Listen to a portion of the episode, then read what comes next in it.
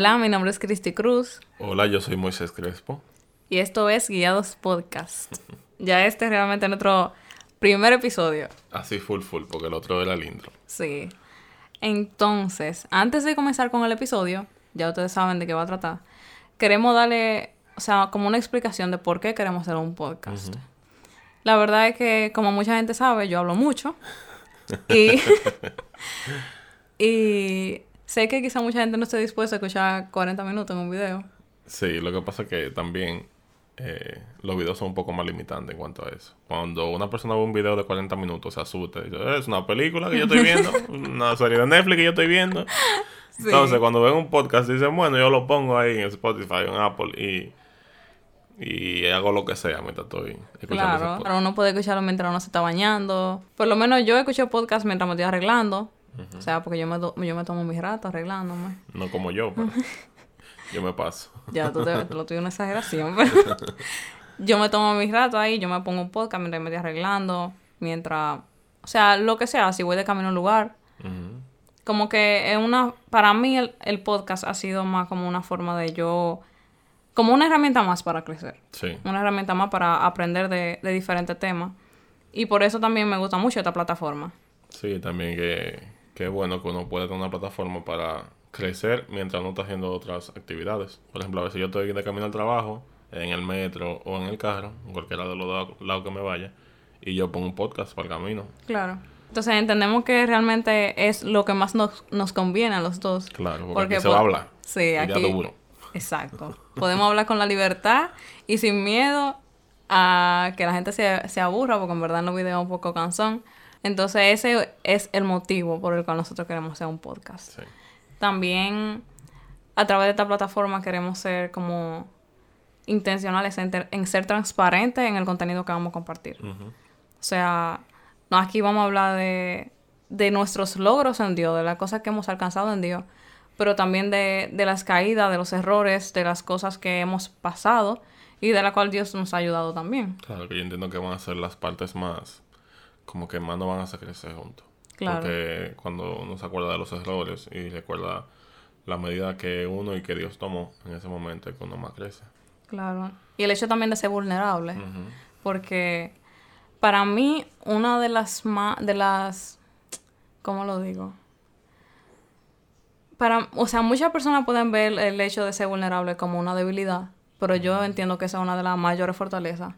y de acuerdo de las, o sea, yo pude crecer para ser vulnerable, viendo la vulnerabilidad de otros líderes. Claro, eso te permite conectar también de otra manera con, la persona que está hablando, o quien, sea, porque tú te das cuenta que esa persona también es humano, también Exacto. comete errores, por más líder o lo que sea, o sea, la persona siempre va a cometer errores, y cuando tú ves que esa persona cae, pero Dios lo levanta, tú dices como que, conchale, yo también tengo esa oportunidad de, que Dios me levante. Sí, de ser restaurado. Realmente estamos súper emocionados por comenzar este proyecto. Yes. Porque es literalmente una bendición. O sea, el hecho de poder literalmente compartir todo lo que Dios ha hecho y poder decir como que todo lo que tenemos nosotros no es por nosotros mismos, sino por lo que Dios ha hecho. Y es como que nuestra historia o sea, nuestra historia como pareja, pero nuestra historia individual también. Claro. Es simplemente una marca de, Jesús. Como una carta abierta de lo que Jesús ha hecho en nuestra vida. Y eso queremos expresar a través de este podcast. Como una carta abierta. Mostrar y compartir con ustedes y, y poder como llevar esperanza, llevar convicción de que, o sea, el camino no es fácil, pero tampoco es difícil porque el Espíritu Santo nos guía. El Señor nos encamina. Y pueden seguirnos en esta plataforma para que puedan recibir como las notificaciones de cuando nosotros publicamos los podcasts y todo eso. Y también nos pueden seguir por Instagram. En el Instagram se llama Guiados Podcast. Rayita abajo. Podcast. Guiados Podcast, rayita abajo, va a estar en la descripción de, del episodio y también del podcast general. Y pueden escribirnos por ahí, decirnos cuáles cosas ustedes están interesados en escucharnos, eh, de qué les gustaría que hablemos si tienen preguntas, si tienen algún tipo de consejo, si quieren que sea anónimo, no lo dicen por ahí mismo. Si quieren que digamos su nombre también. Pero vamos a dar la orden ahí. Y pueden también escribir peticiones de oraciones también. Para que nosotros podamos estar orando por ustedes. Así que nada, vamos a empezar con nuestro primer episodio entonces. Sí, sí. Entonces hoy queremos compartir con ustedes cinco cosas que nosotros hemos aprendido en estos cinco años. Obviamente hay más, Muchísimo más. hay muchas Vamos más. hablando de eso más adelante, pero hoy vamos a hablar de cinco. Sí, de cinco que, o sea, las primeras cinco que nos llegaron a la mente. Sí, exacto. Entonces, el primer punto es que cuando Dios es el fundamento, la relación fluye. Y este punto salió porque realmente al inicio de nuestra relación, aunque nosotros decíamos que éramos cristianos, entre comillas, no habíamos puesto a Dios como el centro de nuestra relación. Real, sí. O sea, realmente individualmente necesitábamos tener un encuentro con Dios. Y yo tenía muchas cosas que sanar en mi corazón, muchas heridas y cosas que perdonar. Yo era muy orgullosa también, me costaba mucho pedir perdón. Y obviamente, o sea, también éramos dependientes. Muy dependiente del uno del otro. O sea, éramos codependientes, pero como al mil por ciento. Una exageración, señora, de verdad. Sí, era como que si, si ella no hacía algo, pues yo no lo iba a hacer tampoco. Entonces, realmente y obviamente, eso lo que iba causando era que la relación se fuera deteriorando. Sí, porque como que nuestro centro estaba puesto en nosotros. Nosotros entendíamos que era con nuestra fuerza que íbamos a mantener la relación y que solamente valía como lo que nosotros pensábamos, cuando realmente nunca debió ser así. Y lamentablemente, eh, como que esa es la perspectiva que se ve. O sea, en la que las relaciones se ven en este, en, eh, como en esta generación. Que se piensa que las relaciones se sustentan por, por lo que uno hace, por la propia fuerza de uno, la propia perspectiva. Pero al final, eso fue lo que fue como que deteriorando la relación. Sí, el mismo pensamiento, creo que está or- orgulloso, yo lo pudiera llamar, un pensamiento orgulloso de pensar que uno, como que con la fuerza de uno solamente, y la verdad, la verdad, la verdad, es que llevar una relación feliz es demasiado difícil. Y es como, o sea, para mí era hasta una carga. Yo pensaba que todo tenía que caer sobre mis hombros, ¿tú ¿sabes? Claro. Entonces no fue hasta que yo me fui a la escuela de misiones que yo pude tener mi encuentro con Dios personal, que Moisés también pudo tener su tiempo con Dios. Que yo no estaba en la escuela de misiones, pero... Exacto, él Estaba en la aquí. casa. Sí, pero estábamos casa. separados, duramos separados seis meses. Entonces fue en ese momento que el Señor trató muchísimas cosas conmigo. O sea, ustedes no se imaginan lo que Dios puede... O sea, Dios es capaz de, de destruir una cosa y volverla a armar en seis meses. Esta nuevecita en seis meses. Y, o sea, Dios me sanó el corazón, me restauró, también trató cosas con Moisés. Ujú. Y pudimos comenzar a crecer hacia donde Dios quería, individualmente. y centrándonos los dos hacia Dios. Entonces lo más importante es que cuando nosotros comenzamos a crecer hacia donde Dios queríamos que, como que creciéramos, nuestras, digamos, nuestras ramas de los árboles se comenzaron a juntar. O sea, nuestros caminos comenzaron a, a unirse. Sí. Y ahí fue cuando aprendí, por ejemplo, yo aprendí en particular a pedir perdón. Y yo me recuerdo que incluso esa fue una de las cosas que más sorprendió a Moisés cuando yo volví. lo que pasa es que cuando, por ejemplo, Cristi y yo eh, discutíamos o lo que sea, ella no solía pedir perdón nunca. Era, era- mira, de verdad fue sorprendente la primera vez que tú me pediste perdón. Fue como que, ¿qué? Perdón, tú dijiste, o sea, de verdad. Pero eh, eran por cosas que, que tú habías sufrido, que tú habías creado como una, Una coraza. una coraza alrededor de ti y tu forma de protegerte, digamos, eh, humanamente era como eso de, de, no, yo no tengo que pedir perdón. Aunque a mí no me yo importa tengo nada. la razón, Ujú. que sí. Entonces Dios me, o sea, después como cuando yo dije ya Dios me sanó, pude comenzar a pedir perdón. O sea, comencé a ver las cosas de una perspectiva completamente diferente. Ujú. Saber como que ha- hacia donde Dios nos estaba guiando era como con un propósito, con una visión y que ya no se trataba de nosotros dos, sino del propósito de Dios sobre nosotros. Amén. Entonces las discusiones cambiaron al 100%, Ujú. como ya yo lo pensaba, o sea, y lo sigo pensando die- 10 veces antes de decirle cualquier cosa a Moisés, en Sí. medio de como de, un, de una discusión o lo que sea. Y como que el, el mismo Dios nos va guiando, porque yo me recuerdo una vez que yo discutí con Moisés y que yo sentí como el Señor me dijo que, como que Cristi, tú fuiste que lo hiciste mal, pide el perdón. Y fue como que, ah, sí, está bien, perdón, ya. Pero era como, o sea, cuando dio el centro, el mismo Señor nos va guiando. Y el centro como individualmente. No solamente de la relación, sino de forma individual. Cuando dio el centro de Moisés, cuando dio el centro mío. Entonces, Él nos va guiando a toda verdad. Y nos va guiando a accionar conforme al fruto del Espíritu conforme a como Jesús lo haría. Sí, quizás ustedes piensan como que, que Dios no, no, como que no va a interferir en esa clase de cosas, quizás. Como que tú lo ves como que ah, es una discusión de relación, eso no es tan importante para Dios, pero en verdad es súper importante. O sea, yo siento que, que después de ese proceso, como que Dios nos ha guiado a saber cómo discutir incluso. Sí. O sea, de una manera coherente, de una forma sin ofender al otro. Aunque a veces tenemos nuestras discusiones, las discusiones terminan siendo sanas. Y nos pedimos perdón al final y decimos, mira, de verdad yo tuve mal en esto. Y tú me dices, de verdad yo tuve mal. Sí. Como y yo te aprendemos a perdono y tú me perdonas. Y ya no es un orgullo, sino que vamos a arreglarlo. Vamos a, a resolver lo que nosotros tenemos aquí.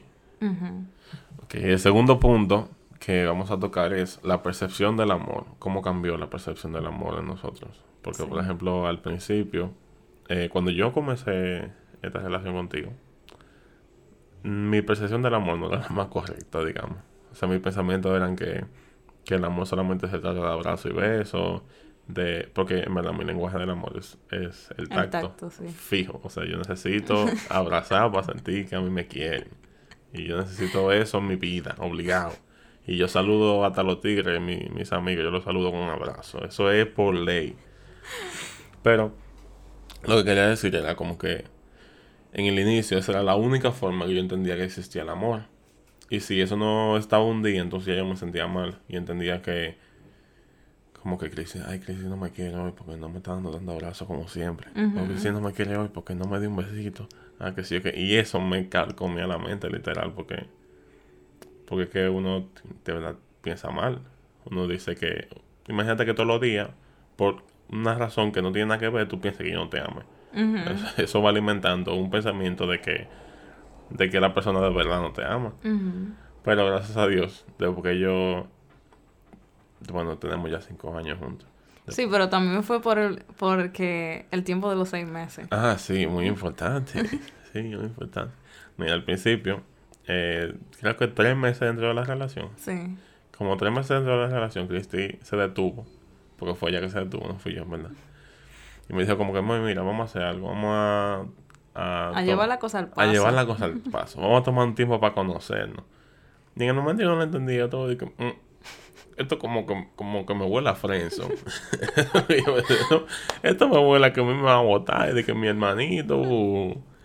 Pero la verdad es que fue como la mejor decisión que pudo tomar Cristi al principio de nuestra relación. Sí, porque fue como que, o sea, íbamos a ser amigos, literal. Ajá, Aunque ya estábamos en una relación, yo le dije, vamos a tratarnos como, como amigos. Sí. Como vamos a conocernos más Ujú. en ese ámbito de amistad. O sea, no, bre- no besos. Ujú. O sea, si no, si no agarrábamos la mano. Nos agarrábamos la mano. Sí, pero nada de besos. No, no, pero no nos besábamos. Y la intención cambió totalmente durante ese tiempo. Al principio no teníamos ninguna intención con la relación realmente. Y entiendo que si no hubiese pasado ese tiempo, no hubiésemos llegado a ningún lado. Ujú.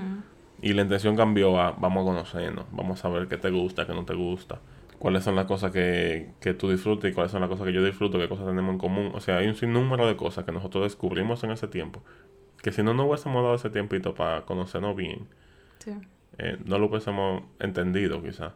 Yo entiendo que también tiene que ver con, con la mente que teníamos al principio de la relación.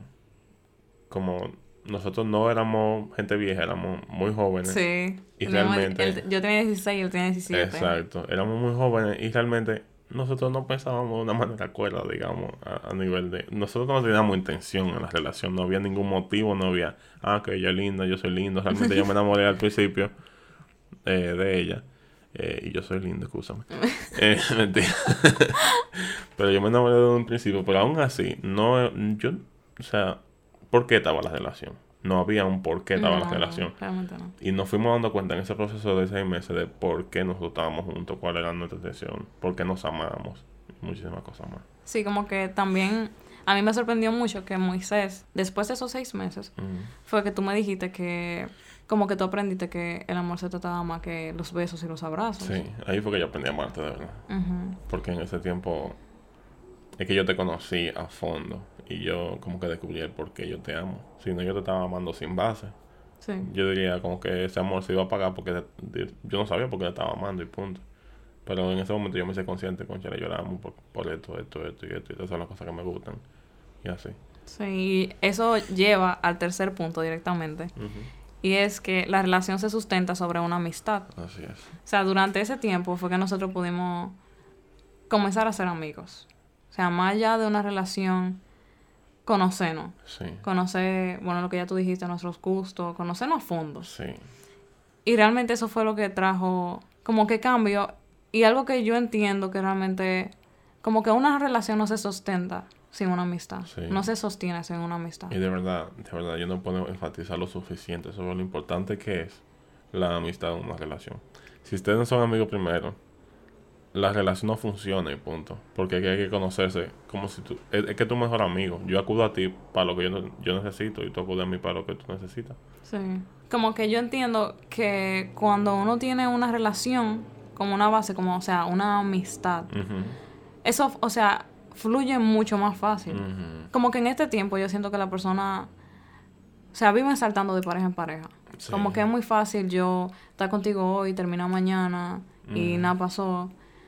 Pero cuando uno realmente se, enfo- se enfoca en formar una relación, en amar a la persona, no porque simplemente es mi pareja, sino porque es mi amigo, Sí. es mi mejor amigo, es la persona con la que yo comparto todo, mis mejores momentos. O sea, sabe cuando me siento mal, sabe cuando me siento bien, sabe cuando estoy triste, aún mirándome, aún sin que yo le diga nada. Como que realmente eso le da mayor peso a nuestro compromiso en la relación. Correcto. Y es que también como que en estos tiempos la gente se vuela los procesos. O digamos Sí. que no está dispuesta a pasar los procesos de conocer a una persona. Yo me he dado cuenta que, que el amor en estos tiempos es tan rápido. Como que va a, a velocidad fugaz. Y no nos detenemos como para pensar en, en qué, qué, quién es esa persona. Por qué Sí. yo estoy en una relación con esa persona. Y una de las razones para mí, de- porque en este tiempo las relaciones son tan efímeras. O sea, son rápidas, se acaban rápido. Sí.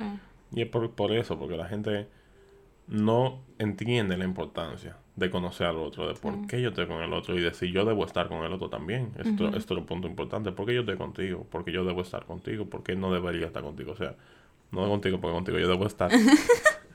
pero sí, Sí, porque, sí, yo entiendo. pero el nivel, el nivel, estoy generalizando como hacia otra persona, de por qué yo debería estar con esa persona o por qué no debería estar con esa persona, hay que detenerse y, y ponerlo en una balanza.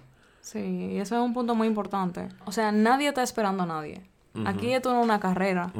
Necesitamos conocernos. Necesitamos entablar una relación de amistad. Y en esa relación de amistad es que literalmente todo se va a forjar.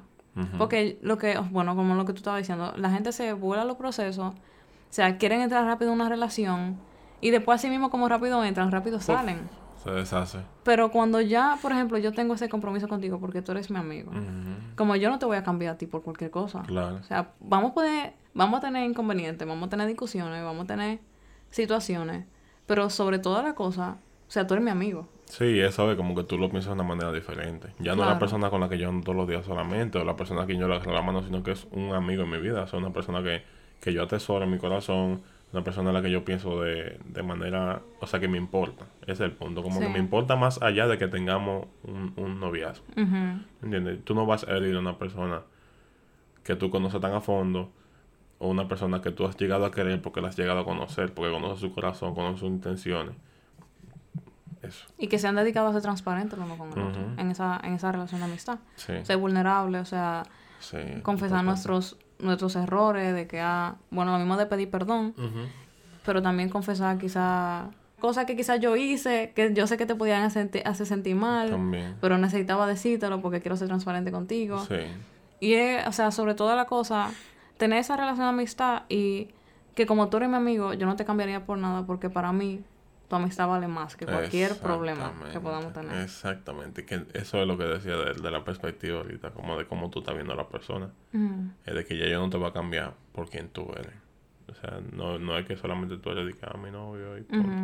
Es que yo no te quiero cambiar porque tú eres mi amiga. Sí, exacto. Por el valor que tú, que tú tienes en mi vida. El punto número cuatro es algo realmente que fue muy difícil, Mira, fueron un par de años de proceso en eso. muy difícil para mí y que fue incluso como en estos días que llegamos como a la conclusión. Sí, fue hace poco. Menos de un año. Fue este año, literal. Sí, fue este año. Sí. Y es que podemos tener pensamientos diferentes sin que afecte la relación. Y con eso de pensamiento diferente, no estamos hablando a que él sea cristiano o yo no sea cristiana. No estamos hablando de yugo desigual para nada. No lo tomen por ese lado, por favor. Y no me editen el podcast y me corten ese pedazo, que yo no, cojo esa. Yo se lo mando entero. A quien usted se lo mande, no, cortado. Eso no tiene que ver con yugo desigual. Tiene que ver con pequeñitos detalles de perspectiva diferentes sí. que afectaban. Que afectan la relación de alguna forma. Y nosotros, por ejemplo, o sea, lo voy a plantear ya desde este año. Moisés y yo estábamos hablando porque hay un tema que literalmente fue como desde el inicio de la relación. Que era como de... O sea, vamos a poner un ejemplo. Un ejemplo. Un ejemplo de como trivial de la vida práctica. Mi familia nunca se habló eso de que de bailar merengue, ni nada de eso. ¿Qué pasa? En la familia de Moisés sí era más normal. Sí, o sea, literalmente mensualmente teníamos una, una reunión familiar eh, con mis tíos y todo el mundo bailaba en la reunión familiar y mis padres bailaban en la reunión familiar y yo aprendí a bailar en las reuniones familiares con mis tías, con mi prima. Como que no era nada. Sí, como no era nada, no era nada malo, en verdad. O sea, era entre familias. Exacto. Entonces, para mí era un tema como que al yo no estar acostumbrada a eso, como aceptar eso y verlo desde ese punto era muy difícil. Hasta un punto que yo se comenzaba a sentir como que realmente Moisés y yo deberíamos estar juntos, realmente eso está bien. Sí. Pero era un tema, o sea, súper trivial. Sí, era, no era ni siquiera tan importante. Exacto. como no afectaban absolutamente nada. A la relación no lo afectaba, pero lo que pasa es que como crecimos en, Exacto. en lugares tan diferentes, en familias tan diferentes, o sea, de verdad nuestras familias son totalmente opuestas uno del otro. Y había muchas cosas que ella entendía de una forma y yo entendía de otra. Y chocábamos. Y entendíamos que no nos íbamos a entender nunca por eso. Decíamos, ah, ella y yo nunca vamos a entendernos porque ella piensa que el merengue no se baila y yo pienso que sí. Ah, no, no, o sea, eran estúpidos. O sea, hoy lo vemos como cosas, como sencillez. Sí. Realmente más otra cosa. Entonces, el punto fue que estábamos hablando un día en el carro, yo estaba llevando a Moisés al trabajo, y yo recuerdo que yo le dije a Moisés como que en verdad si, si a nosotros no hubiéramos hablado acerca de esto en algún momento, de que, o sea, por la forma en la que tuvimos crianza diferente, íbamos a poder tener choque porque obviamente somos dos personas diferentes que nacieron en dos ciudades diferentes, con familias completamente diferentes, con crianza completamente diferente, que se juntaron. Entonces, obviamente, va a llegar un momento en el que van a salir esas cosas diferentes. O sea, esas, esas diferencias. Esas diferencias. Entonces, yo le decía como que, wow, si a nosotros no hubiéramos dicho eso, realmente no hubiéramos ahorrado mucho. Porque fue literalmente es por el tema de la crianza. Sí, nosotros quizás no nos hemos casado, no vivimos juntos todavía. Exacto. Pero la verdad es que esas cosas salen a relucir. La diferencia de crianza salen a relucir. Sí.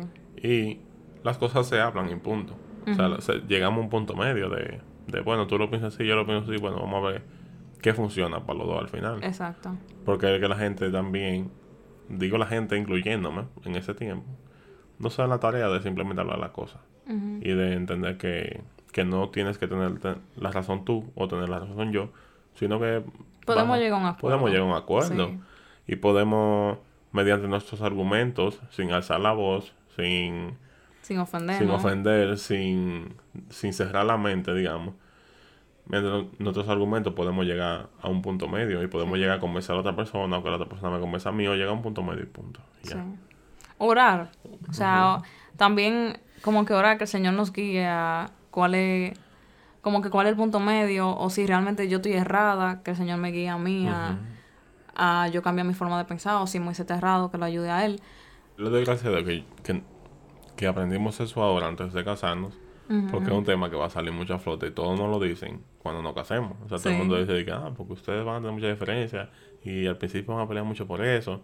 Pero yo le doy gracias a que Dios nos pudo guiar desde un inicio, o sea, desde ahora que estamos, que nos hemos casado, a poder hablar de esas cosas. Pues realmente yo imagino que en el hogar, por ejemplo, en tu casa cocinan de una forma diferente a la mía. Igual dan la comida de una forma diferente a la tuya. O sea, son cosas que tú no la ves ahora como sencillez, pero quizá en un momento yo diga, ¿y esta comida guardada así en esta nevera? yo guardo la comida en un, en un, tú guardas la comida en un paño de plástico y yo en uno de cerámica. O por ejemplo, la gente dice que guarda los huevos en la nevera. Yo no sé por qué hacen eso, ¿verdad? Pero... Yo en verdad no sé, yo lo guardo afuera. yo he visto huevos guardados en tu casa, así no me voy con eso. Pero sí, es como, es como Que son cosas, como, como tú dices, que te gusta mucho esa frase, la zorra pequeña. Ajá. Son cosas pequeñas que uno la ve desde fuera y dice, pero es un disparate. Pero al final tienen importancia. Yo me acuerdo, Sí. mami, mi mamá es psicóloga. Y mi mamá estaba tratando una pareja y la pareja se estaba divorciando porque la tipa le dejaba la tapa abierta a la pata de dientes. Por el simple hecho de que él cerraba su tapa de pata de dientes y ella siempre la dejaba abierta. Y eso a él le daba pila de pique. Pero son sencilleces que al final se vuelven en el problema mayor. Sí. ¿Tú entiendes? O sea, Cuando uno no, cuando uno no resuelve las cosas desde que son pequeñas, exacto. uno va permitiendo que se vuelvan como Más y que más grandes. exacto, como una bola de nieve. Exacto, como una bola de nieve. Si tú no, si tú no paras la bola de nieve al principio, se vuelve una avalancha. Se pone Sí. gigante. Entonces, con esto llegamos al punto número 5, Mm, mm, muy importante. que es algo que realmente aprendimos los dos, que el Señor, gracias a Dios, nos ha ayudado en nuestra relación. Sí, Y es que mantener la pureza es una decisión de los dos. de ambos. En verdad, eh, no sé cómo comenzar. Bueno, yo lo diría de la manera de que. De que es como cuando tú te caes, yo te levanto y si yo me caigo, tú me levantas. Es como una decisión de ambos porque si no estamos los dos en la misma página de, de qué queremos hacer y dónde queremos llegar y, y la pureza de lo importante que es. Sí. O sea, cuando tú te caigas, yo no te voy, yo no te voy a ayudar, yo me voy a caer contigo. Me puedo aprovechar. Entonces, yo entiendo que la- lo que tú quieres decir con eso de que la, la pureza es una decisión de ambos es que tenemos que estar en la, en la misma página. Tenemos Sí. que entender los dos la importancia de la pureza. Tenemos que comprender ambos por qué queremos llegar así al matrimonio. De por qué hay que ser puro durante, durante este tiempo de noviazgo y de compromiso. Y de la importancia que tiene al final de la carrera. Bueno, al final del principio de la carrera, que es el matrimonio. Sí, o sea, eso que tú dices. Y sobre todo la cosa es como que los dos están en la misma página en, en cuanto a nuestra relación con el Señor, individualmente. Sí, O sea, los dos saber individualmente por qué queremos mantenerlo puro. claro. Y es, o sea, por amor a Dios, por amor a lo que Él ha hecho en nosotros, por amor a la restauración que Él ha hecho en nosotros. Amén. Entonces, algo que hemos entendido es que realmente, como él es hombre y soy mujer, no es lo más sabio hablar de nuestras cosas, como de nuestras debilidades, el uno con el otro, porque eso podría abrir como una, Una brecha, digamos. como una brecha, exacto. Y nosotros hemos optado por la, yo entiendo, la mejor decisión de hablar nuestras cosas personales con, por ejemplo, Moisés lo habla con algún amigo, y yo siempre busco una amiga para hablar acerca de mis cosas. Porque la verdad es que, o sea, gracias a Dios el Señor restauró nuestra relación. Pero al inicio, nosotros estuvimos súper cerca de caer por el hecho de, de contarnos cosas a Sí. nosotros mismos. Sí, Eso fue antes de la EDE. sí. Y después de la EDE fue que ya yo le dije como que el Señor nos restauró en todos los aspectos. Pero nosotros reconocemos que esa fue una de las áreas que nos... Como que algo que tenemos que cuidar y que recomendamos a todas las parejas que se cuiden también ahí. En el aspecto de que a las mujeres que se buscan una amiga a la cual contarle sus debilidades o como cuando se sientan débiles y los hombres también puedan contar con un amigo. Sí, un amigo de confianza, porque los hombres pueden pensar de que, ay, eso está raro, loco, de que hablar con un hombre de eso. Sí. Pero en verdad, en verdad, es lo más sabio Sí. por todos los lados. O sea, tener una persona a quien, digamos, rendirle cuentas. Pues usted no lo quiere llamar así, una persona con, la cual usted pueda hablar como de de su, de su profundidad, digamos, de lo más profundo de ti. Te pueda contar tus secretos más íntimos. Es importante tener esa persona porque te evita muchos problemas. Te evita Sí. muchos problemas, de verdad. Y eso ayuda también a tener como límites claros. O sea, como ya, ok, sabemos que no, o sea, al hecho de yo no hablar mis cosas contigo, yo sé que hay un límite establecido. Y eso también nos ha ayudado a mantener la pureza, o sea, tener límites claros. Sí. De, por ejemplo, si en algún momento yo no puedo dar un beso a Moisés, yo simplemente le digo, Moisés, perdón, ahora no puedo. Y, o sea, Dios realmente me ha bendecido con Moisés porque él lo único que me dice como que, ok, está bien, no hay problema. Y no podemos ver televisión no podemos ver otra cosa. Sí, porque miren, hablando aquí claro ya eh, entre nosotros, tenemos cinco años juntos tú y yo y la verdad que es muy difícil en este tiempo sobre todo eh, no tener tentaciones, o sea las tentaciones siempre van a estar y es una carrera literalmente el mantenerse puro todo este tiempo. Exacto. Realmente las tentaciones, es como, es lo que digo, lo voy a repetir mil millones de veces, las tentaciones van a estar. Nosotros somos humanos, somos de una edad joven, yo lo que tengo son 22 años, tiene 21. O sea, y, y las tentaciones van a aparecer todo el tiempo. Pero cuando los dos estamos en una misma página de que los dos queremos llegar en pureza al matrimonio, Sí. los dos podemos ayudarnos. O sea, yo nunca voy a, a decirte de que, ¿cómo que tú no me vas a dar un beso? Tú Porque ya yo sé por qué tú me lo estás diciendo. ¿te Sí. Y también tú, concordarías, tú concordarías conmigo en cualquier momento que yo lo dijera. Yo sé que sí. Sí. Entonces, es una decisión de los dos. O sea, los dos tenemos que estar... Por eso es importante también el hecho de no estar en yugo desigual. Porque cuando uno está en yugo desigual, sea, la otra persona no va a estar pensando igual que tú en Y- ese Y aspecto. por más que quieran decir, es mucho más fácil tirarse para el otro lado que, que, que el otro venga al cristianismo. O sea, no digo que no es posible porque ha pasado, Sí. pero realmente... O sea, o si se mantienen en una relación desi- o sea, de yugo desigual, es más difícil. es más difícil y es mucho más fácil que la otra persona ceda a las ideas de, de la persona que no es cristiana y, y la otra persona y la persona que es cristiana pues, se va por ese lado. Entonces, en resumen de este, de este punto, es bueno que los dos estén en un mismo, como tengan una misma perspectiva Exacto. acerca de, de mantenerse en pureza. Y es importante que lo hablen. Es importante que se digan, mira, de verdad necesitamos establecer límites, de verdad necesitamos, eh, porque yo quiero llegar de esta manera al matrimonio, yo no quiero fallarle a Dios. Exacto. Necesitamos que este sea nuestro límite. Y se dicen, ok, esto no lo vamos a hacer, esto no lo vamos a hacer, esto sí podemos hacerlo, esto no podemos hacerlo. Y establecer cuáles son las líneas de peligro, digamos. Para Como- mantenerse lo más lejos de Como esa para línea. mantenerse lo más lejos de esa línea, Sí. exactamente. Y también el hecho de que como que hemos entendido que el propósito de nosotros dos va mucho más arriba de, de las tentaciones o de lo que nosotros queramos en un momento. O de los deseos de nuestra carne. ¿no? Exacto. Sí. Entonces, literalmente el propósito de Dios sobre nuestra vida es mucho más grande, es eterno Amén. y es lo que realmente a nosotros nos ha llenado de plenitud. Sí, ¿Y es, cómo? es como tú dices, es eterno. Eso es una palabra muy importante porque es como yo no voy a desperdiciar por un momento la eternidad que yo puedo tener contigo. O sea, yo siento que, que lo que Dios tiene para nosotros es mucho más grande que lo que podemos tener en este momento. O sea, Sí, eso puede esperar hasta el matrimonio, ¿por qué no? ¿Cuál sería la razón de no esperar? Hay mucha gente que me ha dicho textualmente de que no, antes del matrimonio tiene que tener relación obligado porque eso, la cosa se habla. Entonces, tranquilo, cójanlo suave. Hay momentos para todo y el momento para eso va a ser matrimonio. Y yo sé que, yo sé que Dios lo va a llevar de la manera que Él quiera. Y también el hecho de nosotros poder como que mantenernos en esa como en esa relación con Dios agradándolo. De que como nuestra motivación, nuestro día a día, como nosotros no, no pecamos no por miedo, sino porque queremos agradar a Dios. Exacto. Porque hemos conocido a Dios y nuestro único deseo es poder sacarle una sonrisa a Dios con todo lo que nosotros hagamos. Y que nuestra relación siga siendo fructífera y siga creciendo delante de su presencia. No lo queremos dejar solamente en cinco puntos. Tenemos una ñapa. Exacto, la ñapa. Que te me la preguntó ahorita. Y lo primero que me llegó a la mente fue aprenderse los, los lenguajes del amor. Yo sé que suena súper cliché. Todo el mundo lo dice, los lenguajes del amor, el libro, y el tipo saca como siete libros. El lenguaje del amor de la mujer, el lenguaje del amor del hombre, el lenguaje Sí. del amor de la pareja, el lenguaje del amor del matrimonio. O sea, hay un reguero de lenguajes del amor, pero el tipo para mí es un genio. O sea, el, el señor que descubrió eso, para mí es un genio, que no me acuerdo el nombre ahora. Pero Creo que Gary Chapman, creo. bueno, sí, Gary Chapman. Creo. Gary Chapman es un monstruo, mi hermano. Porque la verdad es que eso me ha resuelto tantas incógnitas que se creaban en mi mente. Porque, por ejemplo, yo soy una persona muy, muy, muy del tacto.